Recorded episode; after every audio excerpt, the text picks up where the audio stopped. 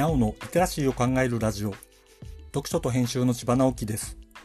このチャンネルでは読書と IT 時代の読み書きそろばんを中心に様々な話をしています。今回のタイトルはプログラミングは学び続けることというものです。僕がコンピューターを触り始めてからすでに40年経ちます。って話はここで何度かしていますが偉そうに40年とか言っている割には今でもわからないことがたくさんあります。全く新しい技術領域のこともありますが、いつも頭を抱えて試行錯誤していることは、昔から概念的にはあるけれど、やっと最近使えるようになった分野で、それを具体的に動かす環境を作るというようなことです。新しいような、そうでもないようなという領域ですね。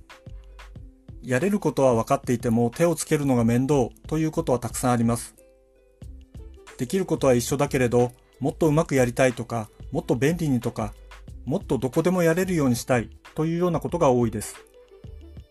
特にどこでもやれるようにということにはこだわりが強くて、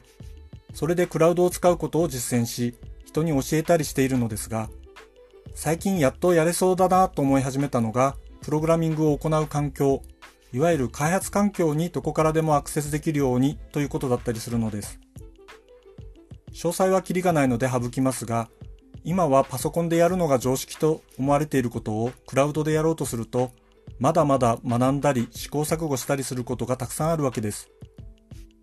プログラミングをやろうとすると、開発環境の整備という問題に早い段階でぶち当たるのですが、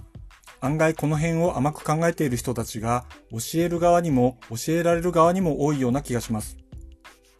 こんな風にプログラミングの世界は連続的に変化していて学び続ける必要があるのだということを最初に覚悟しておくのが大事だし、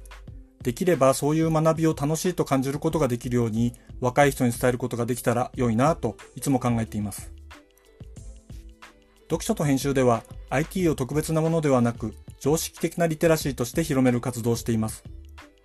詳しい内容については概要欄のリンクからまたは読書と編集と検索して猫がトップページに出てくるホームページをご覧ください。この配信の書き起こしをノートで連載しています。概要欄にリンクがありますのでフォローいただけると嬉しいです。今日もワクワクする日でありますように。千葉直樹でした。ではまた。